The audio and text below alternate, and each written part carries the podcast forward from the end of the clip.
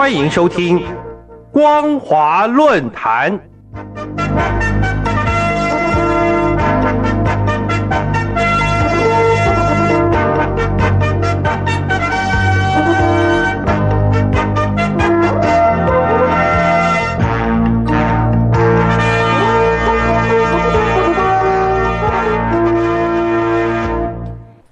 欢迎收听光华论坛，我是张妮。今天要分享的主题为运动型反腐只会滋生更多混乱。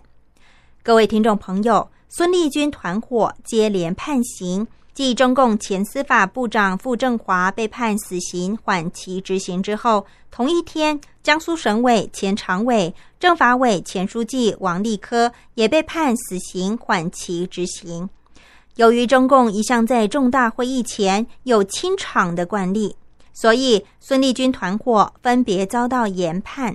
外界普遍认为这是一种政治动作，目的是通过扫荡来震慑反习势力，不得有任何轻举妄动。所谓的孙立军团伙，除了傅政华、王立科两人之外，还包括公安部前副部长孙立军。上海市前副市长、前上海公安局长龚道安，重庆市前副市长、前重庆公安局长邓辉林，山西里前副省长、山西前公安厅长刘星云，公安部前副部长、国家安全部前纪委书记刘艳平。目前这七人当中，只剩孙立军、刘艳平还没有被判刑。傅政华与王立科是在九月二十二号被判死刑缓期执行。这两个人被判刑的前一天，刘星云、龚道安还有邓辉林这三个人在同一天分别被判处十四年徒刑、无期徒刑，还有十五年徒刑。这样看来，孙立军和刘艳平应该很快就会遭到重判。距离中共二十大的举行已经不到一个月的时间。这些官员先后两天内被判重刑，显然是中共当局对政法系统，甚至是对全党上下的震慑之举，而且似乎是有一些针对性。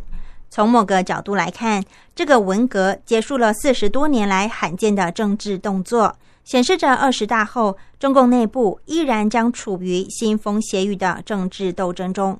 最明显的例子是。九月二十号，在所谓的孙立军团伙被判刑的前一天，中共官媒《中国纪检监察杂志》刊文盘点过去十年的反腐，不仅再次提到周永康、薄熙来、郭伯雄、徐厚才、孙政才、令计划等人的案件，而且一改受贿贪腐的论调，直接宣称这些高官的落马有力消除了党内重大政治隐患。最后还扬言，谁也不是铁帽子王，不论地区领域，不论在职退休，该开刀就会开刀，该清除就会清除。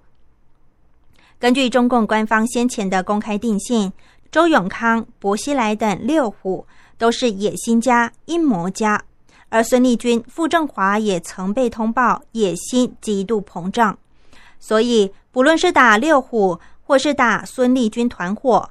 表面上说是在反腐，其实都是在清除党内重大政治隐患。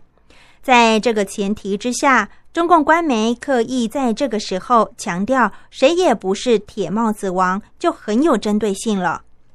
而且所谓不论在职退休，更是有意所指，难免会让人怀疑：难道中共当局已经决定要对曾庆红和江泽民下手？如果真的是如此，所谓的腥风血雨就很难避免了。正因为中共的反腐是以政治操作为目的，所以在审理类似案件当中，经常会出现被指控不实或说明不清的地方。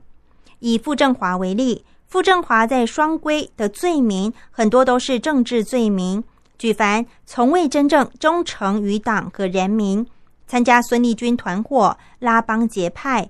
结党营私，在重大问题上弄虚作假、欺瞒中央，危及党的集中统一。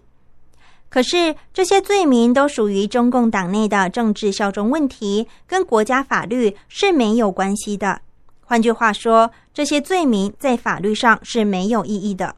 若真的要法院就这些政治罪名进行审理和论罪，想必法院是无法完成任务的。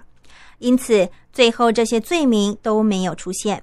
吉村省长春市中级法院在开庭审理傅政华的案件时，就把罪名改为受贿、徇私枉法，以他受贿一点一七亿元进行审理。可是，一旦把傅政华的罪名改至重点于受贿和徇私枉法，却又立马暴露出中共的反腐是玩假的。大家要知道，傅政华受贿的时间是从二零零五年到二零二一年之间。少说也有十五到十六年之久，从北京市公安局副局长开始，一直到最后在政协法制委员会期间，始终没有停过。像这种连续长达十五年以上的受贿，难道真的可以掩人耳目？真的没有人知道吗？还是说，虽然知道他受贿，却因为官官相护，没人动得了他呢？不仅没人动得了他，他还官运通亨，一路往上提拔。要等他得罪当道，这才成为反腐的对象。各位听众朋友，孙立军团伙被判重刑，应该是罪有应得。遗憾的是，我们在孙立军团伙分别遭到重判这件事情上，却看到中共当局并非真的在反腐，而是在搞运动型反腐。这不但无法改变中共官场贪腐之风，还会衍生更多的政治风暴，到最后。可能印证了“越反腐越混乱”这句话。今天和听众朋友们分享的主题为“运动型反腐只会滋生更多混乱”。感谢您收听本节的光华论坛，我是张宁，我们下次再会。